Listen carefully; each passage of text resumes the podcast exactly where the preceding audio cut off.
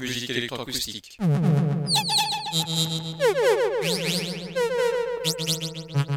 Musique concrète. Musique électronique. Musique instrumentale. Musique vocale. Musique du XXe siècle. Musique contemporaine.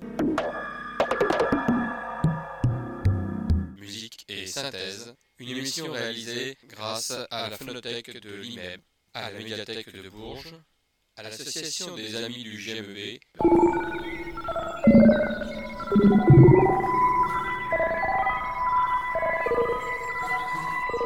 Une émission réalisée et présentée par Philippe Auclair.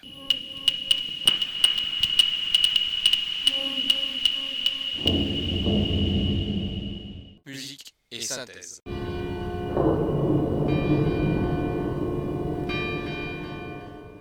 Bonsoir et bienvenue à Musique et Synthèse en ce jour de Noël 2022. Le 25 décembre, c'est rare qu'on puisse avoir une émission de musique et synthèse et même ça sera le cas du 1er janvier. En tout cas, je suppose que vous avez fait un bon réveillon et un bon repas, ce qui fait que peut-être l'audition est plus difficile. Alors je vous ai choisi des musiques et même des textes qui vous permettront de garder l'œil ouvert ce soir de Noël ou d'autres jours si vous podcastez cette émission. En tout cas, joyeux Noël à tous.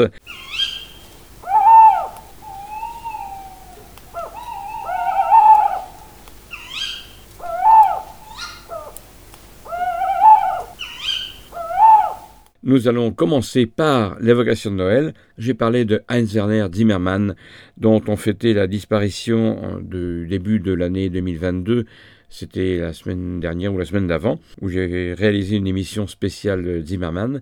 Eh bien, je vais tout simplement commencer par un chœur pour vibraphone, clavecin et bien sûr chœur et contrebasse.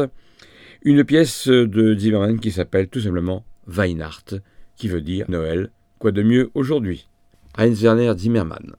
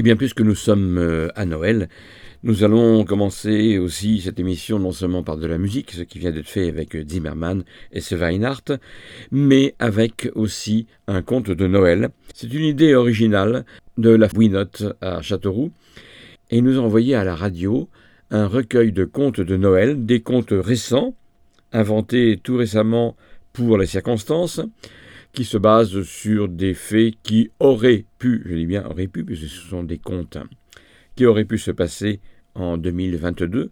Et en tout cas, il y a un conte par jour. Et nous avons la chance à la radio d'avoir des jeunes filles et jeunes femmes qui ont prêté leur voix pour ces contes. Alors je me suis prêté, comme d'autres d'ailleurs, au jeu. Et je vous propose un conte que j'ai enregistré il n'y a pas très longtemps. C'est un conte qui s'appelle Le Petit Mône. Alors Mône, évidemment, le grand Mône. On connaît tous la vie de ce roman et l'originalité locale. Eh bien, Le Petit Mône, c'est un petit peu sur la même idée. C'est un magasin. Voici donc ce Petit Mône. Le conte qui va suivre pourrait très bien être d'actualité, car il se passe dans le sud du Berry, à l'orée du Bourbonnais, à Culan, et Nicolas, notre mère, et sa femme Amélie sont en train d'ouvrir un magasin qui s'appelle Le goût du local. Et ce sera pour le 1er décembre 2022. Écoutez ce qui va suivre. Il y a bien sûr des coïncidences frappante.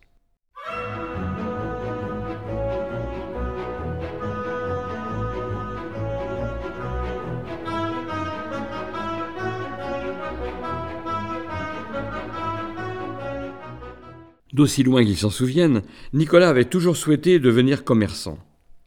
Le fait de rendre service en proposant des produits de qualité, le contact avec la clientèle et les histoires qui, inévitablement, passaient d'oreille en oreille, la bienveillance qu'il ressentait pour les gens en général, et son envie furieuse de s'épanouir dans un métier, plutôt que de suivre le chemin tout tracé comme tant d'autres.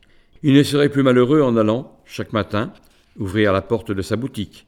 Il l'avait suffisamment été ces dernières années, pris en étau entre un patron uniquement intéressé par chiffres et rentabilité, et le personnel qu'il avait sous ses ordres, qui semblait avoir perdu tout désir de bien faire, pour la plupart en tout cas.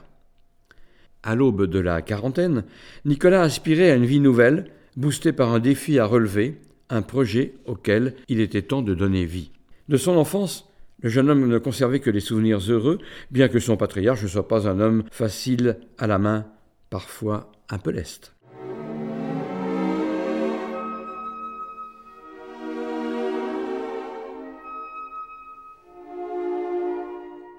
Néanmoins, ce dernier lui avait transmis des valeurs auxquelles il attachait une grande importance.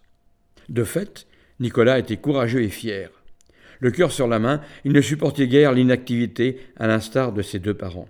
De sa mère, il avait aussi hérité sa passion pour la cuisine et son attachement viscéral à sa famille.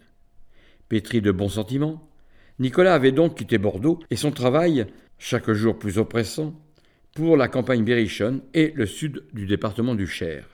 Il avait décidé d'installer son commerce dans un village aux quelques 500 âmes, mais à l'héritage littéraire et historique sans pareil. Épineuil, le Fleuriel.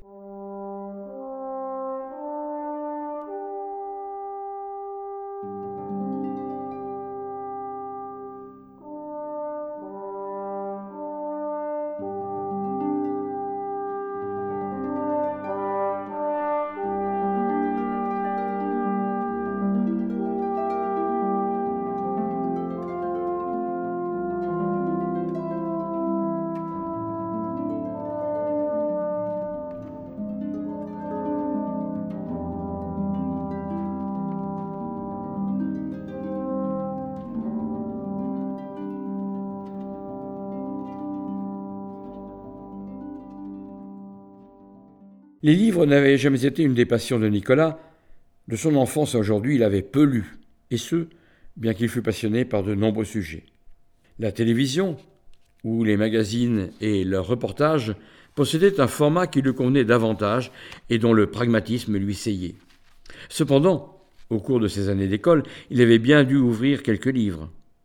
Des pièces de théâtre aux tragédies grecques, en passant par Balzac, il est parcouru les pages avec une attention très relative. Le seul roman qu'il avait dévoré avec passion évoquait le destin d'un jeune professeur, d'un amour impossible et d'une amitié indéfectible. Le Grand Maune d'Alain Fournier. Plus de 300 pages de rêverie, de nostalgie et de romance. Un ouvrage forcément à part qui avait bouleversé durablement Nicolas.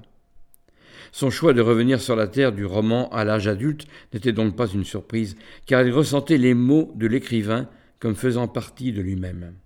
Aucun pays n'est le mien, si ce n'est peut-être le bourg où je suis allé en classe et au catéchisme. Merveilleux pays de mon cœur. Extrait d'une lettre d'Alain Fournier à Jacques Rivière.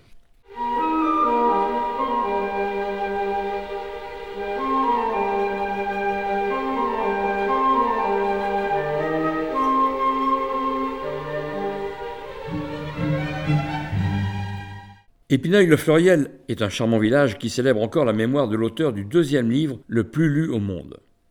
On y retrouve notamment la maison école du héros, transformée en musée où des touristes viennent y suivre la dictée. Et sur la place de l'église, la boutique de Nicolas, le petit Mône ou la fabrique de jouets extraordinaires. Toute une histoire qui ouvre ses portes aujourd'hui, le 2 décembre de sa nouvelle vie.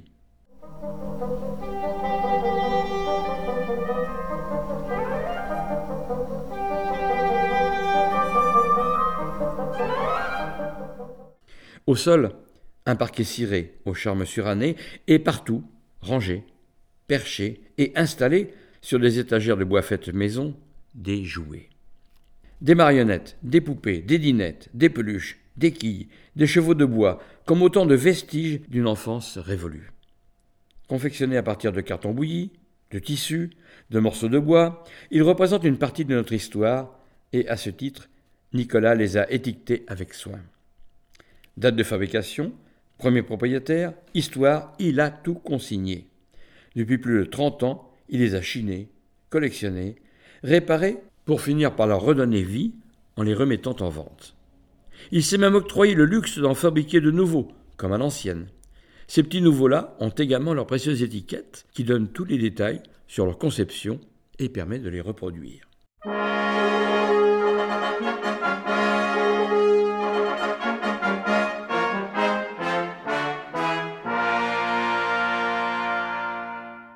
Lorsque Nicolas lève le rideau de fer sur sa vitrine au fabuleux décor hivernal, le commerçant est fier et a le cœur gonflé d'enthousiasme. Enthousiasme qui retombe comme un soufflet lorsqu'il s'aperçoit au bout de dix longs jours que personne ne vient, ne serait-ce que regarder ses articles. Personne. Les passants passent et ne semblent pas prendre conscience qu'une nouvelle boutique fait son apparition. Pourtant, cela devait être un événement. Tous les médias, les habitants à cinquante lieues à la ronde, étaient au courant par les tracts minutieusement déposés dans leur boîte aux lettres. Que de nuits passées à jouer au postier, que de mails envoyés via les réseaux sociaux, que d'affiches déposées, que de temps perdu. Quelle erreur de vouloir installer un commerce si particulier dans un minuscule village berrichon. Quelle folie.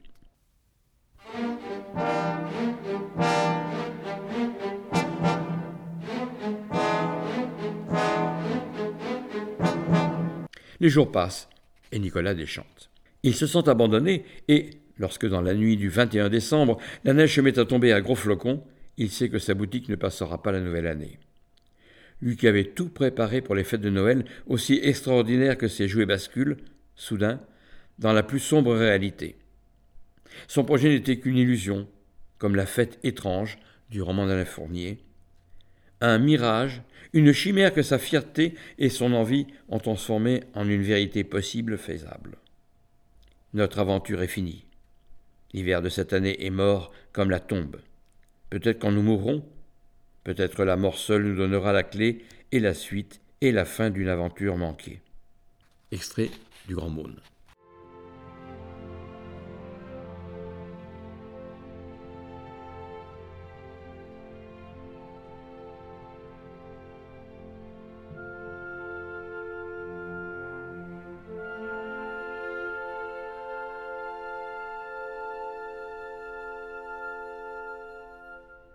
Comme tous les jours, Nicolas allume la lumière, fait couler un café qui embaume la boutique et va remonter le rideau. Nous sommes le 22 décembre. Et comme chaque jour, il n'y a personne dans les rues. Un grand manteau recouvre tout et on se croirait plongé dans une carte postale où les moindres formes sont sublimées par l'épaisse couverture immaculée. Nicolas s'arme de sa pelle et, un seau de sel à la main, décide d'aller déneiger le trottoir devant la boutique. Si quelqu'un se risque à venir lui rendre visite, autant que cet hurluberlu ne se casse pas le nez sur la porte. C'est à ce moment-là que le jeune homme se rend compte que la vitrine et l'enseigne ne sont pas allumées. Il croyait pourtant bien l'avoir fait. Il retourne donc aussitôt pousser le bouton qu'il faut. Le nécessaire est fait. Il se précipite au dehors pour constater que rien ne fonctionne. Sa boutique semble endormie, et à part la lumière de l'intérieur, elle ne donne guère l'apparence d'être ouverte et prête à recevoir le chaland. Quelques minutes suffisent aux commerçants pour trouver le problème. La guirlande lumineuse qui entoure le chalet enneigé en vitrine a fait disjoncter le reste et le solutionner.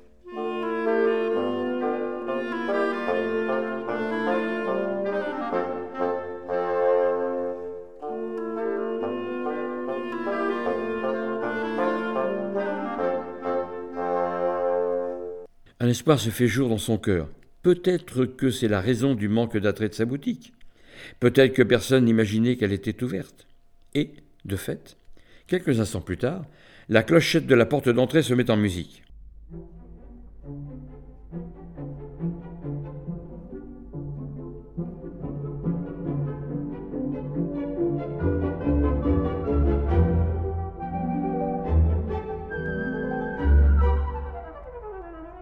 Premier couple entre, immédiatement suivi d'un second, avec des enfants, puis deux autres personnes. Nicolas leur offre son plus beau sourire et se fait d'un devoir d'accueillir ses hôtes avec bienveillance et sans trop d'empressement.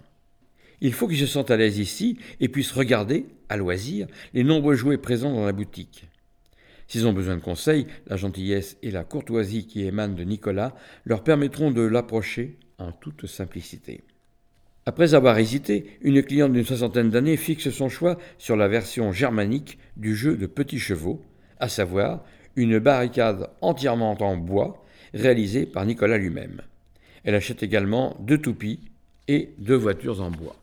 Au moment de son passage en caisse, Nicolas lui propose de réaliser des emballages cadeaux, offre qu'elle accepte. Avec précaution, il se met à l'ouvrage pour que l'enfant, ou l'adulte, qui va découvrir ces cadeaux, éprouve autant de plaisir à les déballer. Je suis bien contente que la boutique soit enfin ouverte. J'ai eu peur d'être en retard pour Noël. Je pars en fin de journée, donc c'était tout juste, lui dit la cliente, histoire d'engager la conversation. Sur ce, la clochette retentit de nouveau et plusieurs clients entrent, dont un grand type à lunettes d'une petite cinquantaine d'années, équipé d'un énorme appareil photo.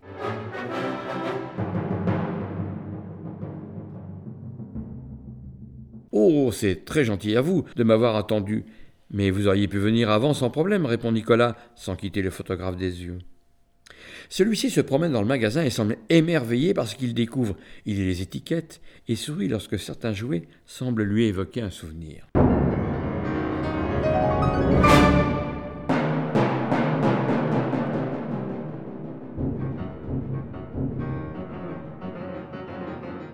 Nicolas salue sa première cliente avec emphase et lui offre un yo-yo en guise de cadeau de bienvenue. Il est ravi. Contre toute attente, la boutique est bondée et un couple lui fait signe au niveau des bilboquets.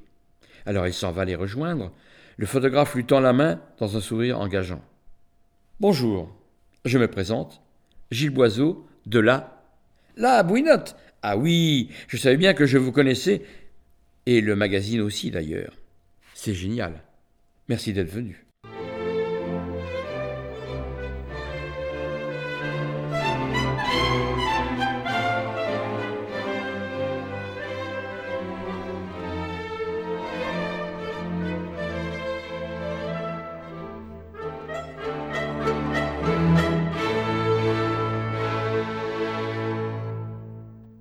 J'attendais cette inauguration avec impatience, à vrai dire. Je suis un grand fan d'Alain Fournier et votre boutique est magnifique. Quel travail Quelle imagination Je vais faire un reportage, si vous voulez bien. Il faut absolument que nos lecteurs découvrent cette pépite. Nicolas ne sait plus quoi dire et accepte avec un plaisir immense l'offre du journaliste. J'ai une question cependant. Après, je vous laisse à vos clients et nous parlerons ensuite si vous êtes d'accord.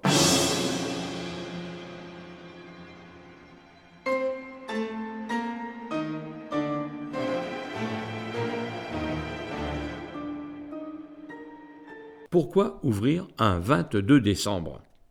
Pourquoi pas avant? C'est un peu juste pour les courses de Noël.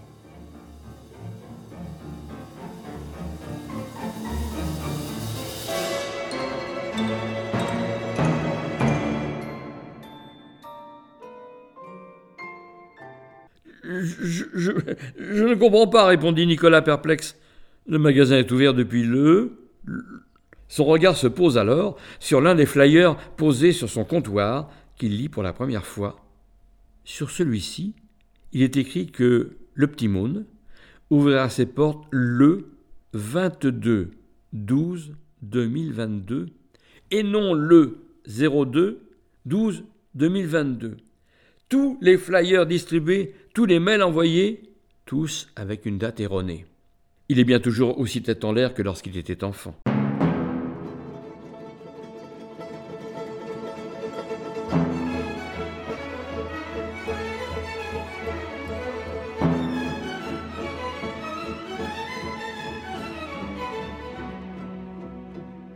Nicolas lève les yeux au ciel tandis que la clochette de la porte retentit à nouveau.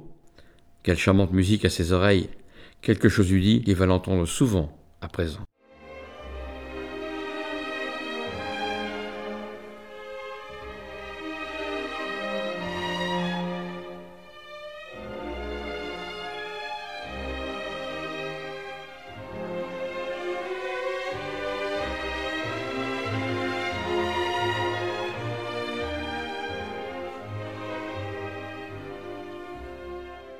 Eh bien, grâce à Tania Faure, qui est professeure de flûte au Conservatoire de Bourges, un concert avec l'ensemble de flûte dans lequel participe ma petite fille Lucille. C'est un petit peu un concert de Noël. Et ces jeunes flûtistes ont joué, entre autres, une adaptation, bien sûr, pour orchestre de flûte, donc, de cette pièce de Tchaïkovski, qui fait partie de sa suite pour cordes. On va écouter la sérénade. La sérénade qui est une sorte de valse, mais une valse un petit peu dénaturée. Vous allez voir cela. En tout cas, Tchaïkovski, cette pièce en forme de valse extraite de la suite pour cordes, qui s'appelle dans la suite pour cordes la sérénade, jouée par l'ensemble de flûtes de la région centre. Il y a des flûtes traversières, bien sûr, il y a des piccolos, il y a des flûtes alto, et il y a aussi des flûtes basses. Et puis, comme les flûtes basses ont un très joli timbre, mais pas toujours énormément de puissance, on leur a rajouté, très discrètement bien sûr, une contrebasse à cordes. Voici donc ces jeunes flûtistes avec la participation de leur professeur Tania Faure, à Orléans il y a quelques semaines, cette sérénade transcrite pour orchestre de flûte de Tchaïkovski qui appartient à sa suite pour cordes.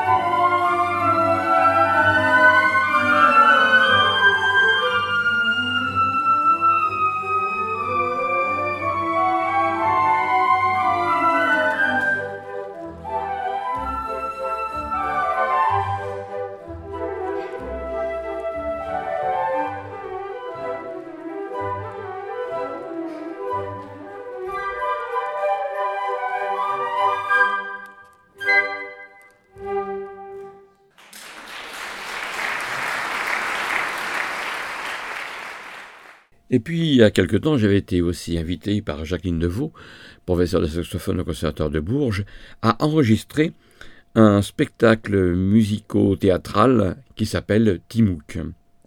Timouk, c'est la musique écrite par Guillaume Connaisson sur un texte qui raconte l'histoire de ce personnage Timouk, qui est un fils de roi et qui se languit dans son royaume parce que ses parents sont partis, peut-être à la guerre d'ailleurs. En tout cas, ce Timouk est présenté par Jacqueline Deveau. Vous allez entendre l'enregistrement de la fin du spectacle que j'ai pu prendre au mois de novembre, à la fin du mois de novembre 2022, à l'auditorium du Conservatoire de Bourges. Seul problème, c'est qu'il y a des tout. Les techniciens avaient eu l'excellente idée de diffuser une fumée qui créait un brouillard au début de la pièce, mais ils ont dû en mettre un peu trop, et le brouillard est resté, en tout cas en altitude dans la salle, ce qui fait que les enfants toussaient. Alors, soyez pas surpris s'il y a quelques toux que vous percevez dans l'enregistrement. J'ai fait tout ce que je pouvais pour éviter, mais ça n'a pas suffi, ils ont quand même toussé. Voici donc la fin de Timouk, avec Jacqueline Deveau euh, récitante. Le final de Timouk, c'est autour des animaux, tout simplement du tigre. Le tigre a à peine fini sa phrase qu'un tumulte venu du dehors se fait entendre? Des cavalcades, des clameurs s'élèvent. Timouk entraîne Alfred et le tigre à travers les cours du château pour voir ce qui se passe. Depuis la lisière de la forêt, sur le pont et jusque dans le château, il découvre un grand remue-ménage. Des chevaux avancent au galop, tous les habitants accourent. Timouk aperçoit sa mère sur une belle jument à l'ésane et crie de joie. Regardez, elle est là, ils sont là, la paix est revenue. Sur l'esplanade centrale, un air de fête s'élève. Timouk, Alfred et le tigre dansent, accompagnés du roi, de la reine, de tous les autres enfin réunis, et c'est comme si le monde lui-même devenait musique. Voici donc cette pièce pour récitant, clarinette si bémol et clarinette en la, qui peut être jouée par le même musicien, violon, violoncelle, piano, piano que l'on peut jouer avec un plectre ou aussi une brosse, et la percussion. La percussion, eh bien, c'est tout simplement le professeur de percussion du conservatoire. Il est tout seul pour jouer du marimbaphone, glockenspiel, du tam-tam, cymbales suspendues, trois gongs, triangle, woodblock, trois temple block, guero, cabasse, deux métaux, un klaxon et un sifflet. Tout un panorama, mais ça les percussionnistes connaissent bien. Voici donc réalisé à Bourges dans l'auditorium du Conservatoire, en cette fin du mois de novembre 2022, la fin de Timouk. Tout est bien, qui finit bien, nous sommes à Noël. Même si la jeunesse tousse un peu dans la salle. Jacqueline Deveau, au Conservatoire de Bourges, je, suis professeure de saxophone depuis plus de 30 ans. À chaque fois qu'il y a des petites euh, mises en scène, j'ai développé une grande appétence pour le poste de comédienne, surtout sur les parties euh, musicales. Alors mon rôle, bah, du coup, je, je, fais office de comédienne, de metteur en scène, et puis j'ai fait aussi euh, le montage visuel, tout en gardant aussi bien sûr la trame de l'histoire théâtrale.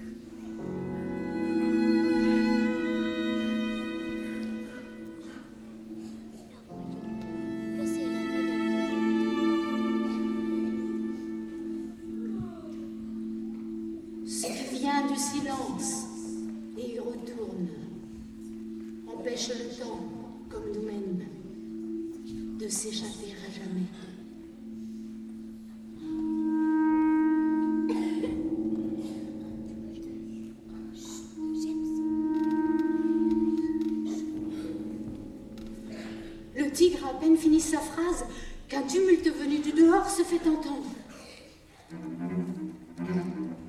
Des cavalcades et des clameurs s'élèvent.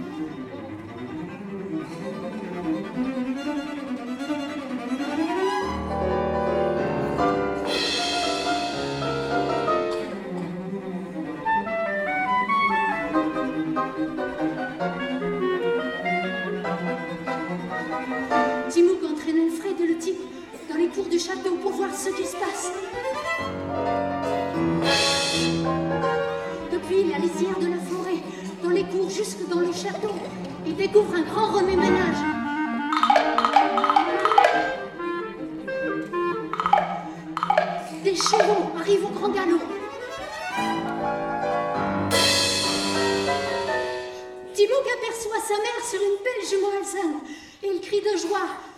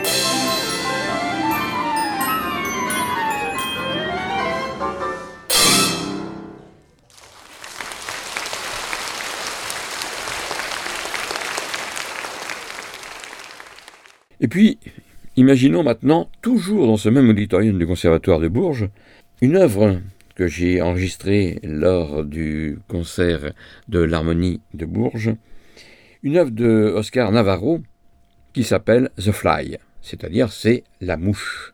Bien imaginons que la mouche, non pas sous la plume de Navarro, mais tout simplement dans la réalité, ce que nous a raconté au concert Olivier Laporte, qui est le président de cette harmonie, où il disait que la veille, c'est-à-dire le jour de la répétition générale, eh bien, il y avait effectivement une mouche agaçante qui tournait autour des musiciens. Coup de hasard, peut-être. En tout cas, cette mouche, nous allons la retrouver musicalement parlant avec Oscar Navarro, The Fly, pour une pièce écrite pour l'orchestre d'harmonie, ici interprétée par l'harmonie de Bourges, sous la direction du compositeur Oscar Navarro.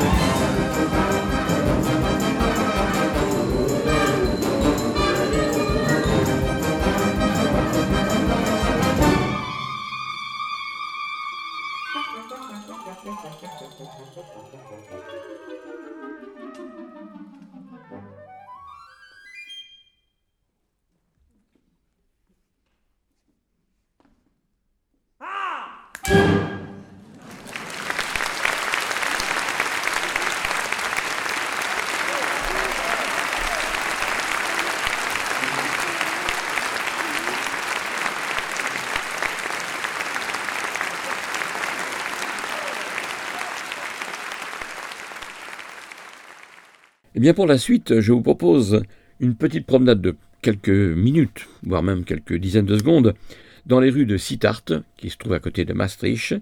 Enregistrement que j'ai réalisé à une époque où on parlait beaucoup des vélos dans les villes et surtout des rues piétonnes. Eh bien, à Sittard, comme ailleurs d'ailleurs, en Hollande, il y a beaucoup de rues où non seulement elles sont piétonnes, mais en plus de ça, les cyclistes doivent tenir leur vélo à la main et ne pas rouler en vélo. Un comble, n'est-ce pas Eh bien, c'est eux qui avaient raison, puisque de plus en plus on va vers cela.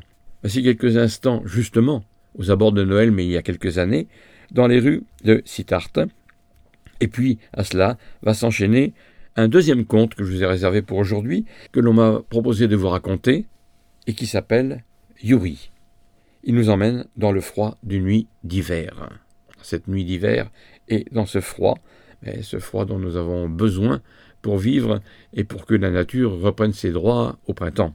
Yuri donc nous emmène dans le froid d'une nuit d'hiver, et vous remarquerez que dans le conte précédent et aussi dans celui-ci, je me suis permis de rajouter un petit peu de musique, et souvent c'est autour de compositeurs de la fin du XIXe siècle, et en particulier dans ce conte de Noël, j'ai pensé à Tchaïkovski et une musique que j'aime particulièrement, qui est la première symphonie de Tchaïkovski et qui a comme titre Rêve d'hiver.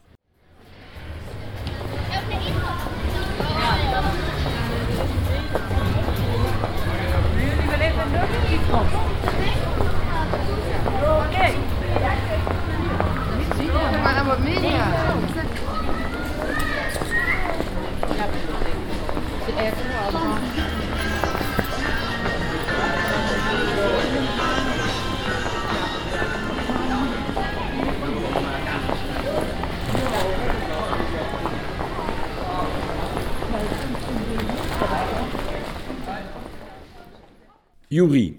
À quelques jours de nous, la campagne s'était vêtue d'un épais manteau blanc dont nulle charrette, nul homme, nul animal n'avait abîmé l'aspect.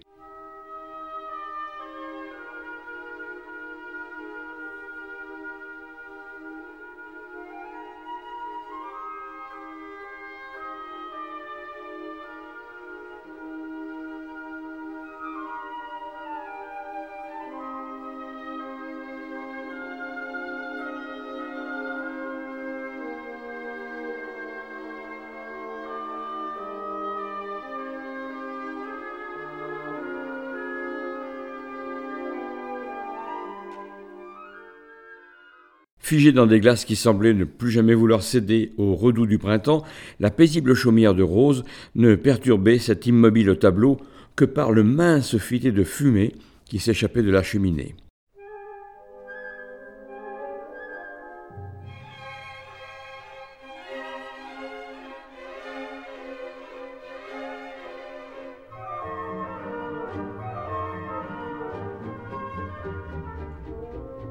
La lumière venait uniquement d'une modeste bouinotte. Une bouinotte, c'est une petite ouverture murale qui laisse passer de la lumière. Et du feu qu'elle veillait à ne pas trop entretenir afin de pouvoir passer le plus longtemps possible dans cet isolement contraint. Du matin au soir, elle filait la laine pour en faire du fil qui serait ensuite récupéré, pour un prix modique, par le maître tisserand qui lui donnait de l'ouvrage. Rose était veuve depuis trois ans à présent, et les souvenirs de sa vie d'avant venaient parfois la surprendre au cœur d'une nuit froide et sans sommeil. Son époux, le grand Germain, était meunier, et elle vivait avec lui une vie de labeur et de servitude, mais il était doux et travailleur, courageux et aimable. Elle ne pouvait guère espérer plus. Elle affectionnait particulièrement le moulin où il demeurait, son bief aux reflets changeants, sa belle roue à aube, au rouage parfaitement huilé, et la prairie verdoyante qui entourait ce coin de paradis. Elle tenait sa maison propre, faisait un tourteau de seigle et d'orge que son homme dévorait avec envie et aidait au moulin autant que possible. La seule ombre à ce bonheur paysan était l'absence de descendance qui rendait parfois Germain chagriné et Rose affligée de ne pouvoir remplir son devoir parfaitement. Au village, on se moquait de ce meunier qui ne savait pas y faire et que l'on soupçonnait souvent de vol. On disait qu'il s'enrichissait à chaque trémie et que les sacs de farine qu'il rendait après avoir écrasé les grains s'allégeaient à chaque pesée. Ces méchantes conversations n'avaient aucun fondement, mais elles circulaient comme le feu du diable, alimentées, pourtant, par de simples fétus de paille. Un jour, le grand Germain, une nouvelle fois accusé de voler la pitance de ses congénères, fut pris à partie par deux hommes que la famine avait rendu fou. Ils ne lui laissèrent aucun répit, et son corps fut retrouvé mort le lendemain à la porte de la meunerie. Les coupables ne furent jamais appréhendés, et l'on demanda à Rose de quitter sa maison, car un autre meunier devait venir s'y installer avec sa famille d'ici peu. Cependant, on accepta de lui louer une vieille borderie à l'entrée de la forêt. Depuis, elle vivait des fruits et légumes de son jardinet et de la laine qu'elle filait pour s'offrir de la farine, du fromage et un peu de savon.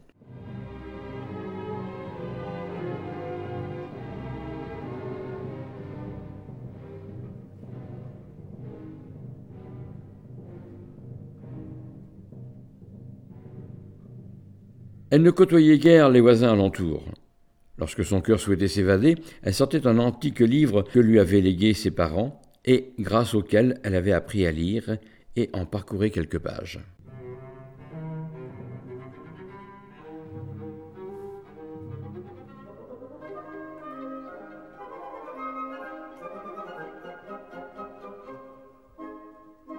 Ce récit imaginaire l'emportait, alors, vers des rivages inconnus et flamboyants, bien loin de son morne quotidien. Un soir, peut-être vers minuit, Rose fut réveillée en sursaut par un grand vacarme. Elle pensa d'abord qu'un arbre était tombé sur le toit de la chaumière ou sur la cheminée.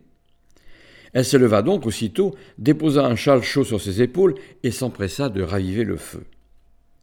La maisonnette semblait intacte, et lorsqu'elle sortit dehors et en fit le tour, elle constata qu'il en était de même à l'extérieur. Avant qu'elle ne referme la porte de bois, elle entendit un animal hurler à la mort.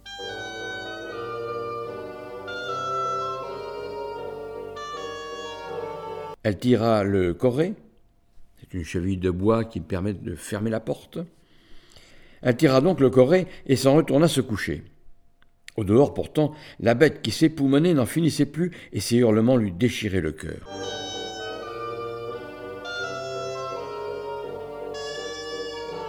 Peut-être un animal, un chien, s'était-il pris dans un des pièges posés par les gardes-chasse du domaine C'était déjà arrivé.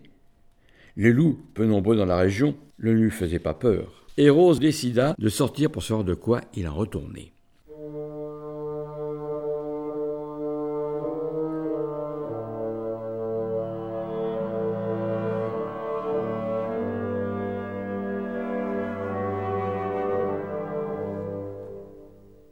Elle s'emmitoufla, prit une lanterne, un fléau, seule arme dont elle disposait, et sortit.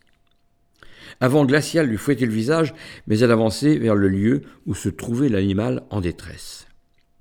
Ses jambes s'enfonçaient dans la neige jusqu'aux genoux, et elle se félicita d'avoir enfilé le pantalon de lainage de Germain plutôt que ses jupons. Le froid la saisit alors qu'elle n'était pas sortie depuis plus de quelques minutes. Il s'insinua en elle, glissant partout sur sa peau et la faisant frémir. Mais Rose n'était pas femme à se plaindre, et elle poursuivit son chemin comme elle l'avait décidé. Lorsqu'elle fut enfin arrivée à proximité de la bête, celle-ci bondit de la souche d'arbre où elle s'était nichée et se précipita sur Rose.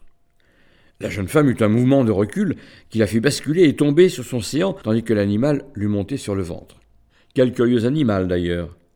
Un chien, certes, mais pas une bête en tout cas. Un chien d'une taille minuscule, épais et long comme un rouleau à pattes. Rose n'avait jamais vu une créature pareille, et lorsque l'animal lui jappa après, rempli d'exaltation, elle pouffa, car son aboiement était fort ridicule.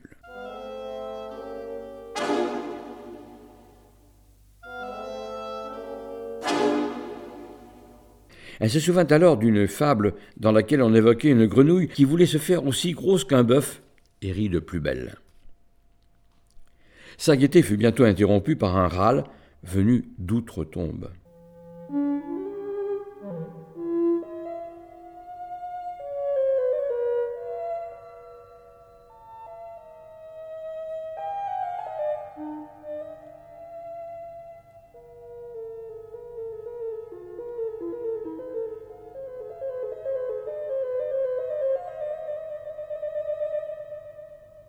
Tremblante des pieds à la tête, autant à cause du froid que du son qu'elle venait d'ouïr, elle se redressa vivement en écartant le curieux chien. Elle s'approcha de ce qu'elle avait pris d'abord pour un arbre et qui était en fait une patache. Une patache est une charrette.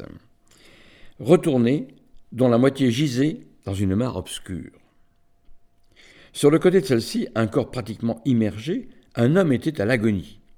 Rose fit aussitôt le tour de la patache en prenant bien soin de ne pas tomber dans l'eau et s'approcha du mourant. À côté d'elle, le chien sautait en tous sens pour l'inciter à sortir son maître de ce bourbier. Comme elle ne savait comment s'y prendre, Rose choisit de parler à l'homme afin de voir s'il était conscient. Hé, toi, là Je me nomme Rose, et je vis à quelques pas d'ici. Sens-tu tes jambes dans l'eau? Est-ce de l'eau, ou plutôt de la boue qui t'entoure? Le moribond se mit à gémir, et une langue inconnue sortit de sa bouche. Peut-être le froid le faisait-il délirer. N'étant pas plus avancée, Rose se décida. Elle suspendit sa lanterne à une branche proche et se mit en devoir d'extirper l'homme de la fosse où il allait mourir. Elle parvint à dégager un de ses bras, le massant pour le réchauffer afin de lui donner le fléau avec lequel elle comptait le tirer hors de la vase. Longtemps, elle s'échina, hurlant après l'homme pour qu'il fasse un mouvement vers elle et qu'il se batte pour sauver sa vie, comme elle essayait de le faire. Il était si lourd, trempé comme il était.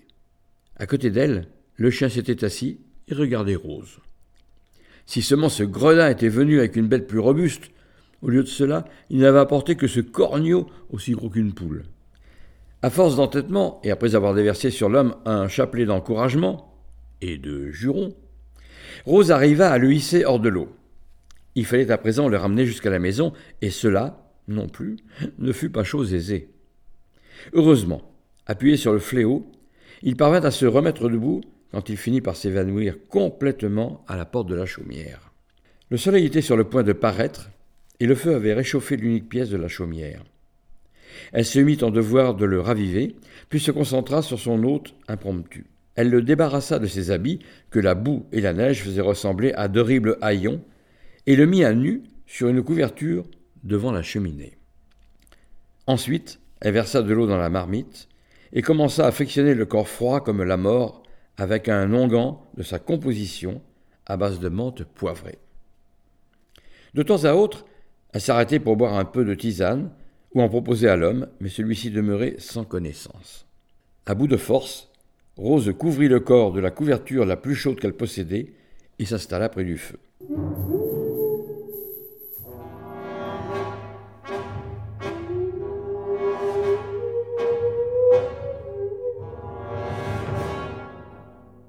Le chien lui lécha les mains et elle sombra de fatigue presque aussitôt.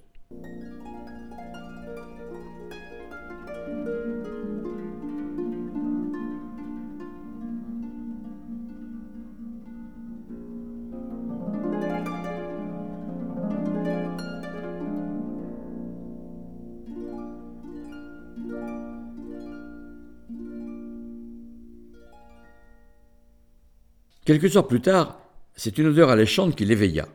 Toute la maisonnée en était emplie. Ce parfum n'avait rien de comparable avec ce que Rose avait déjà inhalé. On aurait dit qu'il vous enveloppait d'une douceur infinie, rassurante, presque maternelle. À côté d'elle, un bol était posé près du feu et un liquide de couleur châtaigne répandait ses arômes. Elle se redressa aussitôt et vit l'inconnu qui lui faisait face. Il ne s'agissait pas du cocher de la patache comme elle l'avait d'abord imaginé, ou même un quelconque vagabond, il était habillé d'un beau costume, très précieux.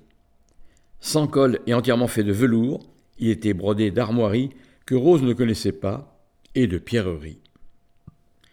Il avait aux pieds des bottes chaudes et luisantes. Il se tenait droit, et avait une certaine prestance que les gens du peuple ne possédaient assurément pas. Il émanait de lui une noblesse et élégance, et lorsqu'il ouvrait la bouche, un fort accent ses mots.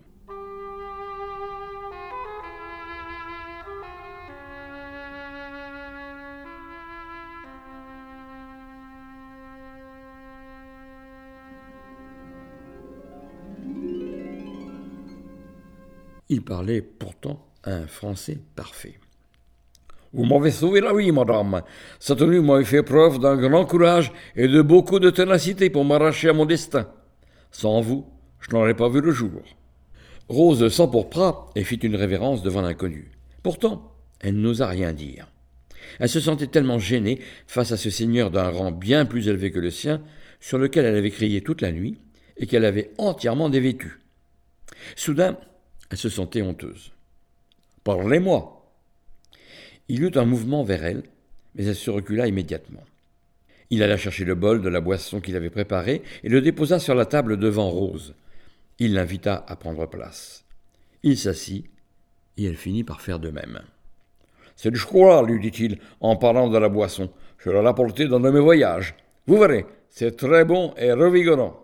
Buvez, regardez, j'en bois aussi. Elle trempa ses lèvres dans le breuvage et une chaleur voluptueuse se répandit dans tout son corps.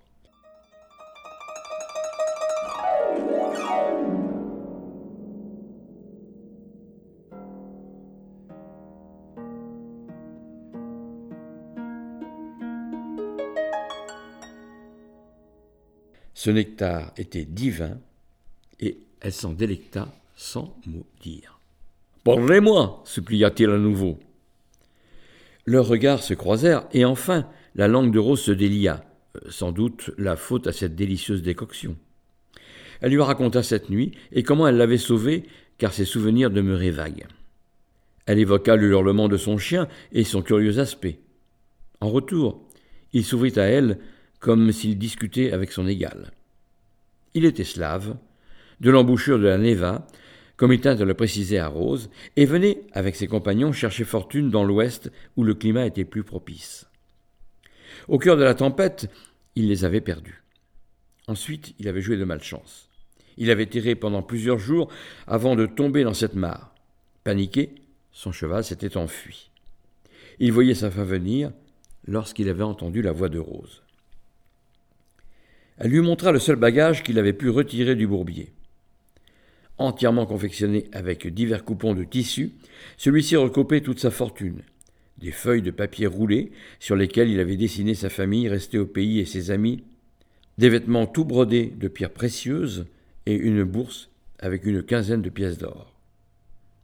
Vous êtes bien riche et le destin a sauvé ce qui vous permettra de mener une vie prospère dans notre pays. Dès que nous pourrons, nous irons au village pour louer un patachon qui vous conduira sur les traces de vos compagnons gageant qu'il ne lui faudra pas plus de deux semaines pour retrouver leurs traces. Ici, nos cochers sont entêtés et ont une carte dans la tête. Rien ni personne ne se perd chez nous. Cependant, la neige ne leur laissa pas de répit et chaque jour, ils repoussèrent leur voyage en ville.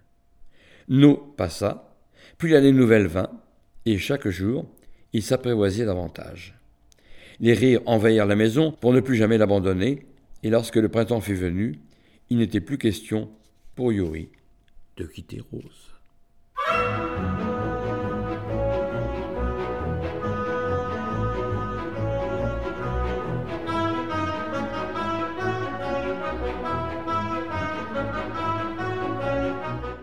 Nous allons maintenant revenir avec euh, les flûtes et Debussy que j'aime particulièrement, vous le savez, en particulier avec ce, cet ex-festival Debussy de la fin du mois de juillet, qui s'appelle maintenant Les Intemporels, mais l'esprit est le même, ou quasiment le même. Et en tout cas, Debussy, eh bien, j'ai eu la chance d'entendre une pièce jouée par l'orchestre de flûte, toujours le même que j'ai enregistré à Orléans, une pièce de Debussy qui s'appelle Gollywog's Cakewalk.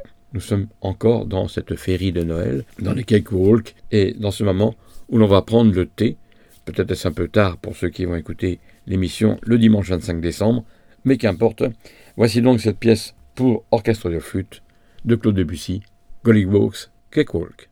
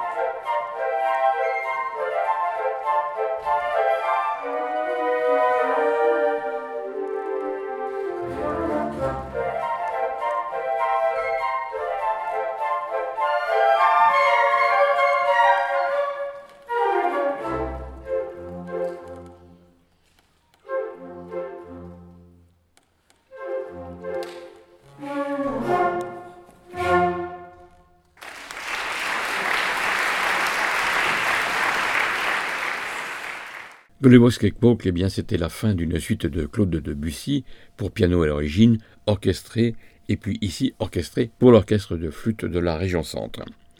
Je vous propose, pour compléter ce Debussy, une pièce que j'ai un petit peu arrangée, moi aussi, mais je ne l'ai pas orchestrée. Je l'ai arrangée électroacoustiquement, concrètement, vous allez voir comment.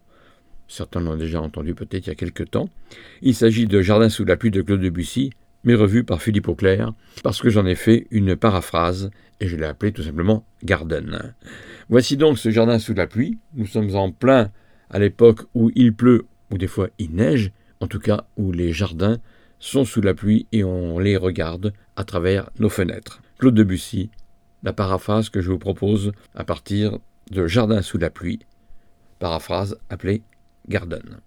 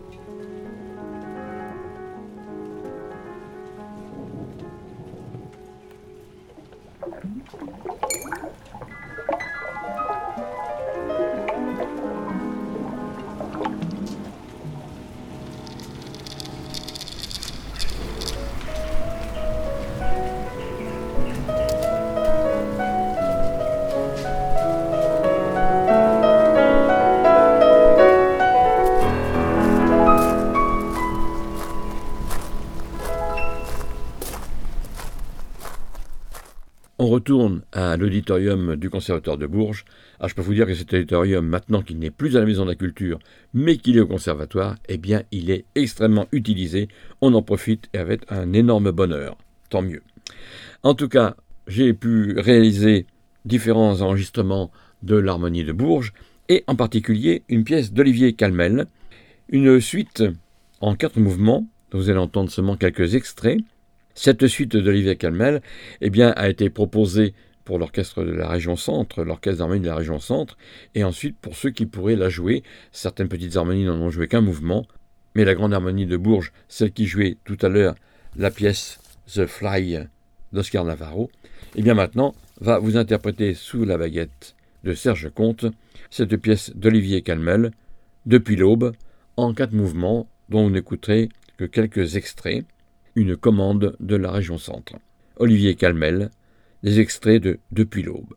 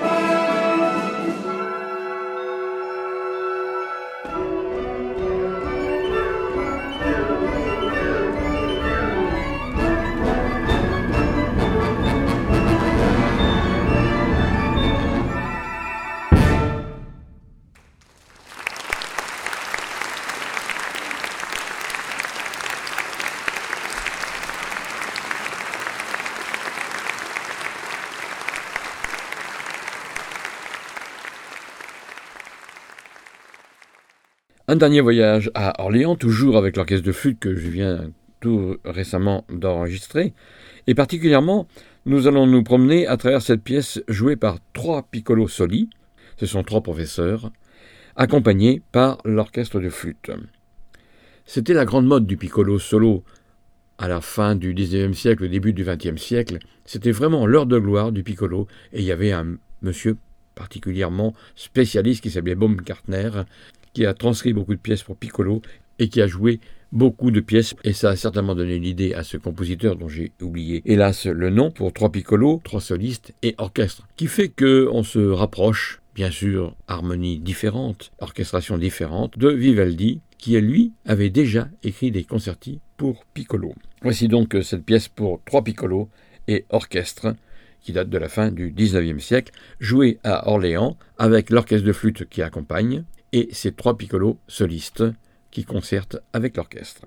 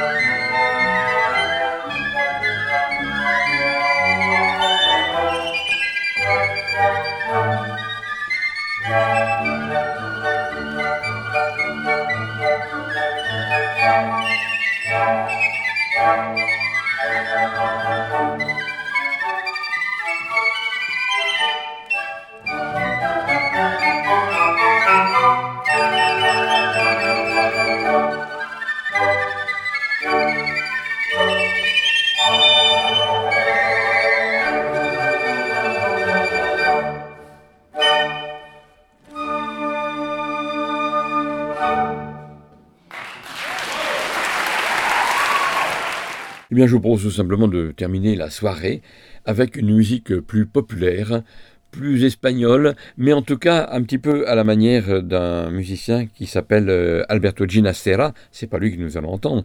Mais le compositeur argentin Alberto Ginastera savait jouer dans la pièce, entre autres, Estancia, de toutes les couleurs de ses orchestres, et particulièrement ces orchestres de jeunes musiciens. Avant tout, je vous propose euh, de nous retrouver dimanche prochain, ça sera le 1er janvier, mais il y aura quand même une émission, toujours de 18h à 19h30 sur les ondes de Radio Résonance 96.9, mais aussi en streaming ou tout simplement en podcast sur le site radioresonance.org.